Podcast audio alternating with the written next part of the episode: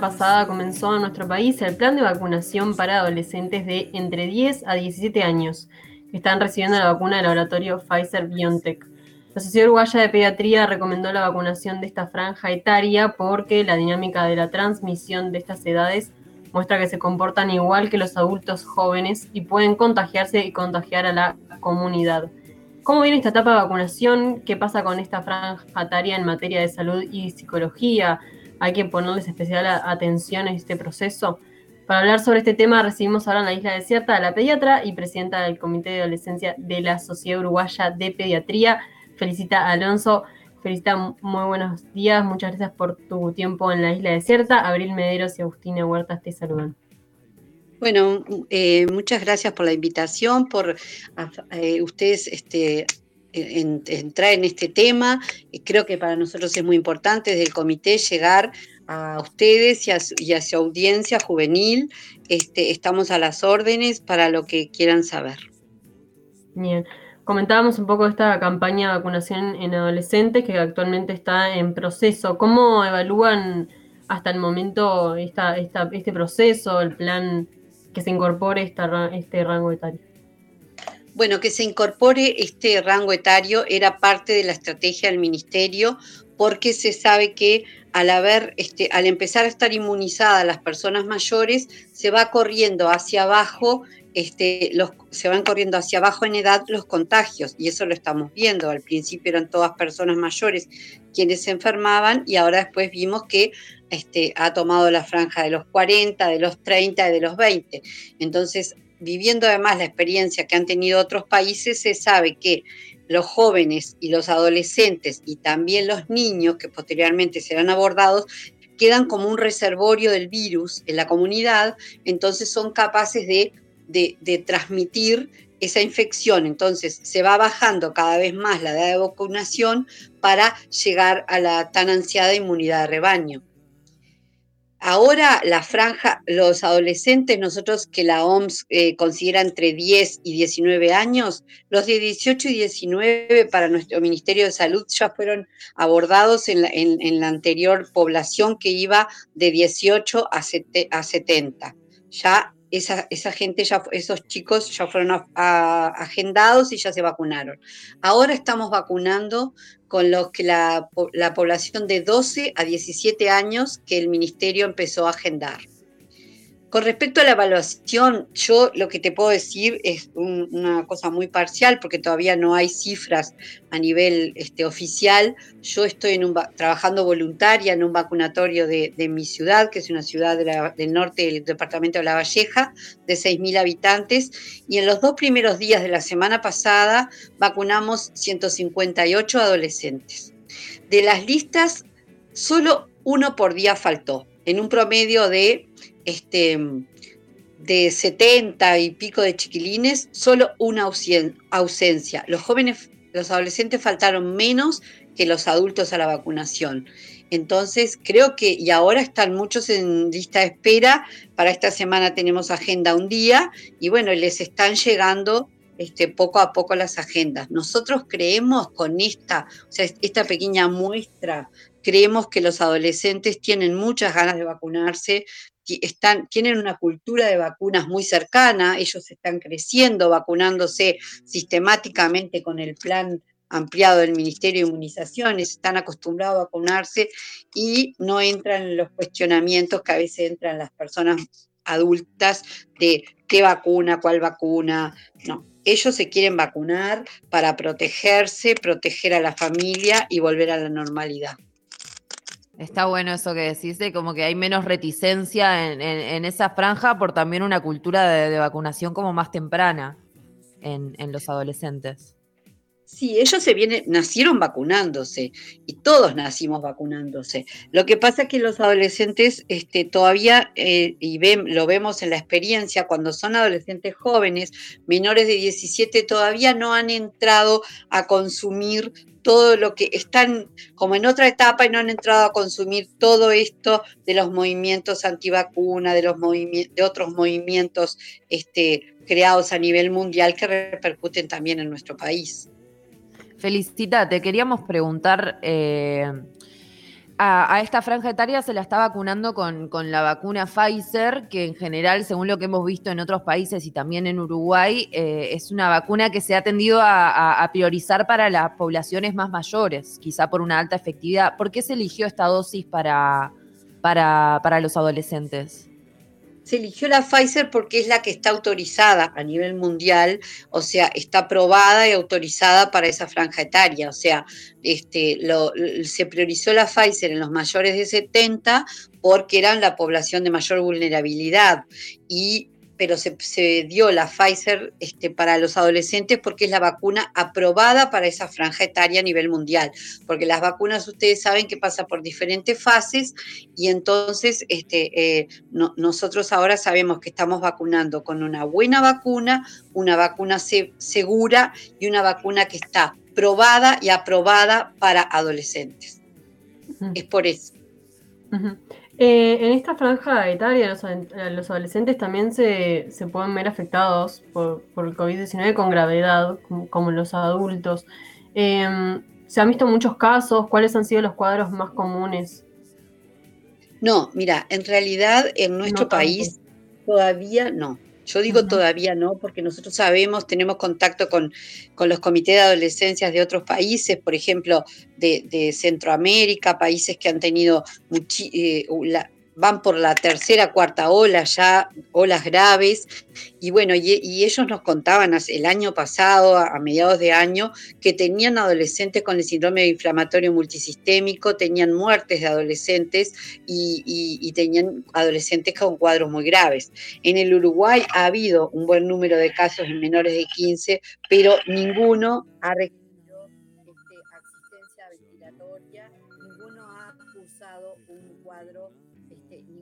ninguna muerte. Ayer hubo una muerte de un niño, pero con comorbilidades, como se dice, con patología severa, que este, podía haber fallecido por otro, cualquier otro cuadro respiratorio severo.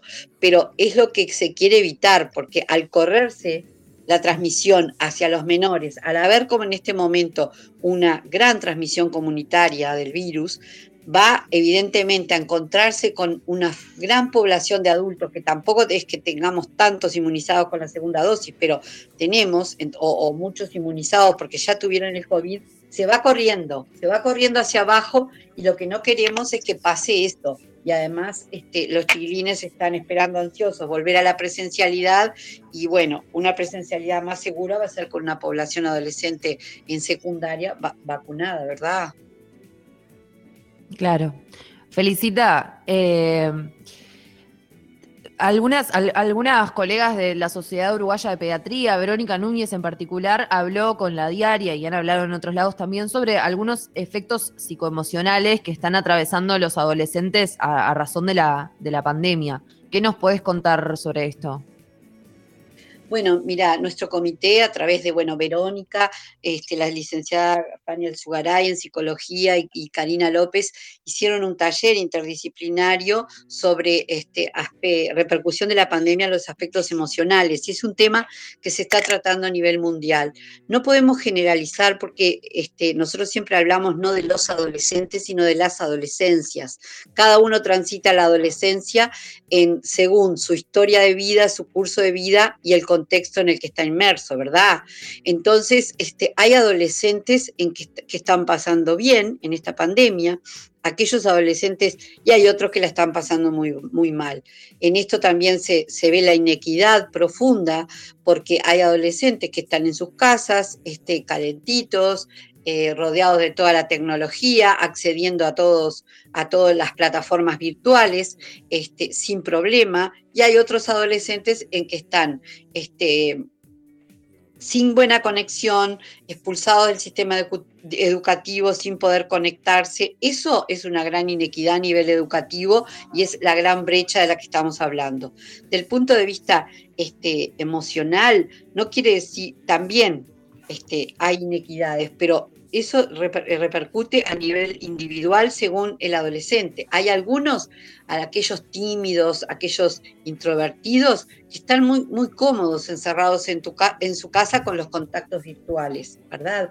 Pero los otros adolescentes y las adolescentes que les gusta eh, socializar, este, hacer actividades grupales, este, hacer con el otro, vivir con, el grupo, que es este, una característica fundamental de la adolescencia, están viendo eso muy cercenado. Eso también depende del barrio, depende de la ciudad, si viven en, Montevideo, en, una zona urbana, en un barrio que se pueda andar o no. Entonces eso repercute emocionalmente. Están perdiendo sus años de construcción de su identidad. Este, están viendo las compañeras, están viendo eh, enfermedades eh, emocionales como aumento de ansiedad, este, a nivel emocional aumento de ansiedad, depresión, la languidez adolescente de la que ayer hablaban dos las compañeras eh, psicólogas, que no se trata de, una enfermedad, sino se trata de un estado que, están este, sufriendo los adolescentes, viviendo, que es como que yo me desmotivo, estoy aburrido, no encuentro gracia en las redes, lo que antes me encantaba el TikTok, ahora ya me aburrí, no, no, no le veo la gracia a jugar online porque ya estoy harto de jugar online, quiero otra cosa, no me dan ganas de estudiar.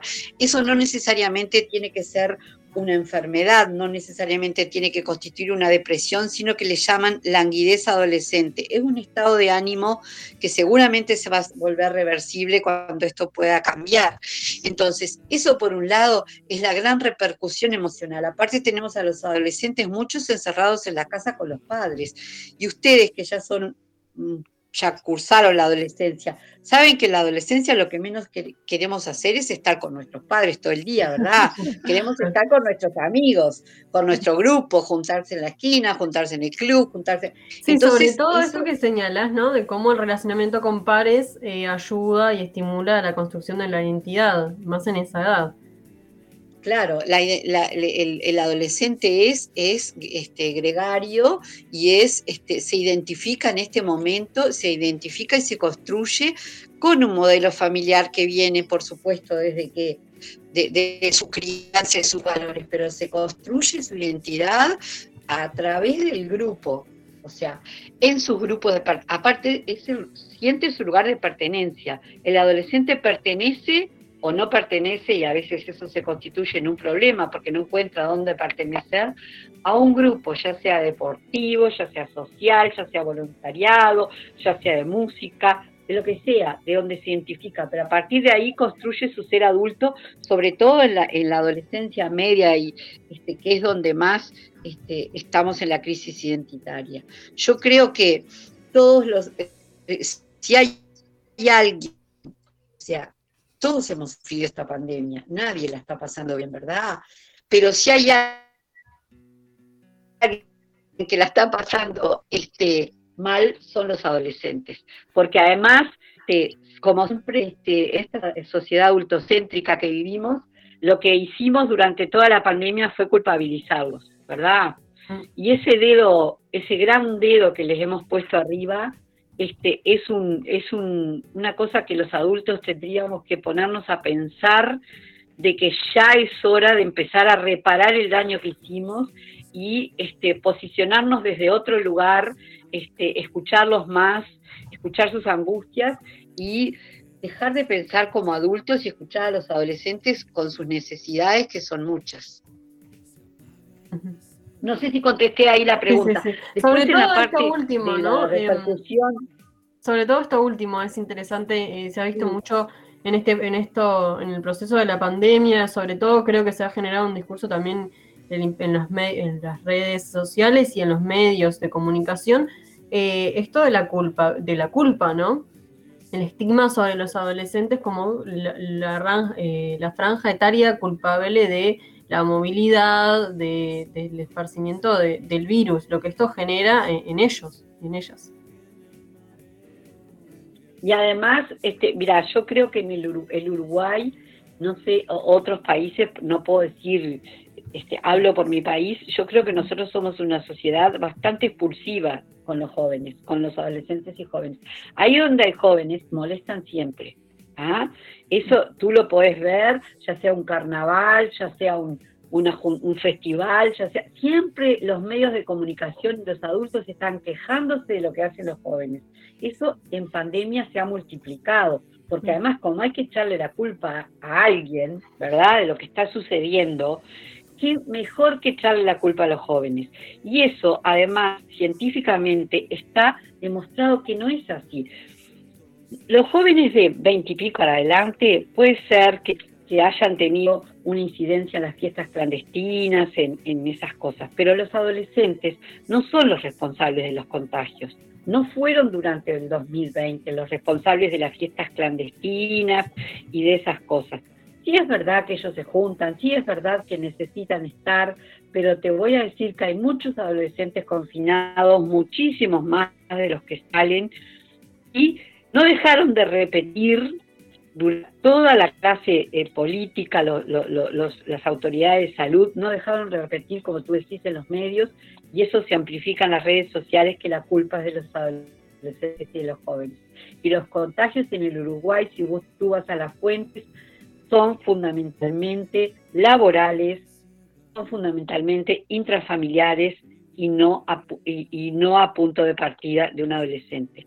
Yo no tengo una eso está en las páginas del ministerio, ustedes lo pueden corroborar, todo el mundo que quiera verlo lo puede ver, pero acá el seguimiento epidemiológico que nosotros tenemos en una pequeña ciudad, en ningún caso de los casos que tuvimos, que en realidad serán ciento y poco, porque hemos, nos ha ido bastante bien, ciento y poco, 150 en toda la pandemia, ninguno fue a partir de un adolescente. Entonces estaremos cometiendo una injusticia. El caso índice no fue un adolescente. ¿Entiende cómo se entiende por caso índice? El que trajo la enfermedad a la casa no fue un adolescente. Entonces, por eso yo digo, les hemos estado este, eh, metiendo este, una culpa una culpa muy grande que también tiene repercusiones a nivel de su salud emocional, porque el terror de salir y venir y contagiar a la abuelita, al padre que es pertenso, al, no sé quién, eso se lo tienen grabado a fuego. En esto que decís también juegan un poco las medidas, de alguna manera, eh, si bien se tiende a, culpabilizar más quizá a este, a, este sector, eh, el cierre de las clases y el cierre de algunos espacios públicos y deportivos y demás también hace que, hayan sido como uno de los grupos más reducidos en, términos de movilidad o de espacios como para, para poder vincularse. ¿Cómo ves en este sentido la, vuelta a la presencialidad en, los, en, las en primaria y en los liceos, por ejemplo? Bueno, la Sociedad de Pediatría este, ha priorizado la vuelta a la presencialidad este, como una cosa muy necesaria para, para los niños, para su salud eh, física y emocional. ¿No? Porque eso, eso lo ha sacado un comunicado. Eh, en esa misma línea va la presencialidad en la educación, este, en la educación media, en la secundaria, que es además donde nosotros tenemos problemas, ¿verdad? Este, el problema de la educación del Uruguay es en la educación secundaria, donde más, donde más este, adolescentes abandonan, de ser del sistema educativo. Entonces ahora muchos más se han descolgado. No están las cifras, pero se va a ver esto, va a repercutir. Se han descolgado por eso que, decíamos de la, de la, brecha de inequidad, de, de tener una plataforma amigable, de tener una señal de internet, este, y todo eso. Yo creo que la presencialidad es importante, pero además también es lo que tú decís, tú lo, ya lo, nombraste. Eh, eh, hay abiertos centros comerciales y no está abierta la plazoleta del barrio. Acá en mi ciudad, por ejemplo, están abiertos un gimnasio privado y sin embargo el gimnasio municipal donde los chiquilines pueden ir a pelotear y a, a jugar al voleibol que es semiabierto está cerrado desde el año pasado. Entonces Claro, en el interior es más fácil, se juntan en un campito y juegan igual, pero los chiquilines que viven en, centros urbanizados en apartamentos y que solo tienen posibilidades de ir a clubes o a, cosas públicas, plaza de deportes y eso, están vedados de hacer cualquier actividad física. Eso también repercute en la salud, en la salud integral, porque tenemos una, ya están viendo, una, las compañeras que están ejerciendo, están viendo un aumento de la obesidad, un aumento de, de problemas oculares debido al exceso de pantallas, un sedentarismo marcado, todas esas cosas son repercusiones en la salud adolescente que a nosotros nos tiene preocupados. Felicita, para, para ir cerrando, eh, la Sociedad Uruguaya de Pediatría recomendó la vacunación de adolescentes contra COVID, como señalábamos al inicio, que se determinó desde los 12 años, son, es el rango etario que se está vacunando hoy en día. Sí, ¿Qué pasa luego con, los menores de, esta edad? ¿Han evaluado si es pertinente vacunar a niños menores de, 12 luego o esperar un tiempo a que evolucione todo este proceso? Sí, no, mira, este, yo no te puedo contestar del cuándo ni cómo, porque eso depende de la Comisión de Vacunas del Ministerio de Salud, pero... Este, no, en el sentido de pediatra. Claro, Sí, sí, cito a la doctora Pujadas, que es este, la, diplomada en vacunas y, asesora de la Comisión de Vacunas, este, estaba asesora del GACH también, este, y ella, este, bueno, hay todas estas vacunas también están aprobadas y, se han dado en otros países, la Pfizer, este, para niños menores. Y bueno, yo supongo, por lo que, por lo que hemos escuchado, en que después se va a vacunar a los niños. Este, después que, que igual nos falta, ¿verdad? Falta un tiempo porque, porque tenemos todavía, estamos empezando con los adolescentes. Hay muchos ah, de 18 y 19, de, sobre todo el área metropolitana, que recién han logrado acceder a la primera dosis de Sinovac. Lo digo porque tengo familia que vive ahí, sobrinos que, que viven en el área metropolitana y bueno, recién lograban vacunarse con la primera dosis hace menos de de 10 días, entonces en la agenda. Entonces hay atrasos en las agendas. Yo creo que lo, ideal además es tratar de completar las poblaciones, o sea, desde mi punto de vista y de lo que dicen los virólogos, completar la inmunización de las poblaciones este, que, ya están con una dosis sola, porque una dosis sola sabemos que no, que no es, no cubre, no cubre. Y también, este, o sea que los niños, contestando tu pregunta, sí se van a vacunar, sí van a estar creo que yo contemplados en la otra fase, que la siguiente que venga de la, la vacunación. Pero lo que yo sí te quiero decir es que en esto de las medidas, este, creo que, que, nosotros hablamos de la vacunación, ¿verdad? Todas las demás medidas este, eh, no, no dependen de las personas y dependen también de los mensajes que den los medios de comunicación con respecto a las medidas. Los adolescentes Ahora, en este momento, estamos en una etapa de que tendríamos que quedarnos todos en casa y, blindar a ver si logramos bajar esto que se viene. Pero en realidad los adolescentes en otras etapas pueden salir a espacios del aire libre, este, eh, dentro de su burbuja, hacer lo que puedan, tener contactos con tapabocas al aire libre, con mucho cuidado, porque en realidad ya va un año y ocho meses, un año y medio ya y es mucho tiempo. El cansancio, el cansancio pandémico está descrito, nos está este, afectando a todos y mucho más a, los adolescentes. Hay que tratar de buscar un equilibrio en que el que pueda, que pueda salir hacia el interior, a un campito, a la plaza del barrio cuando no hay juntada de gente, correr un poco, andar en bicicleta todas esas actividades que pueden hacer a la salud mental, a contribuir a la salud mental sin romper los protocolos.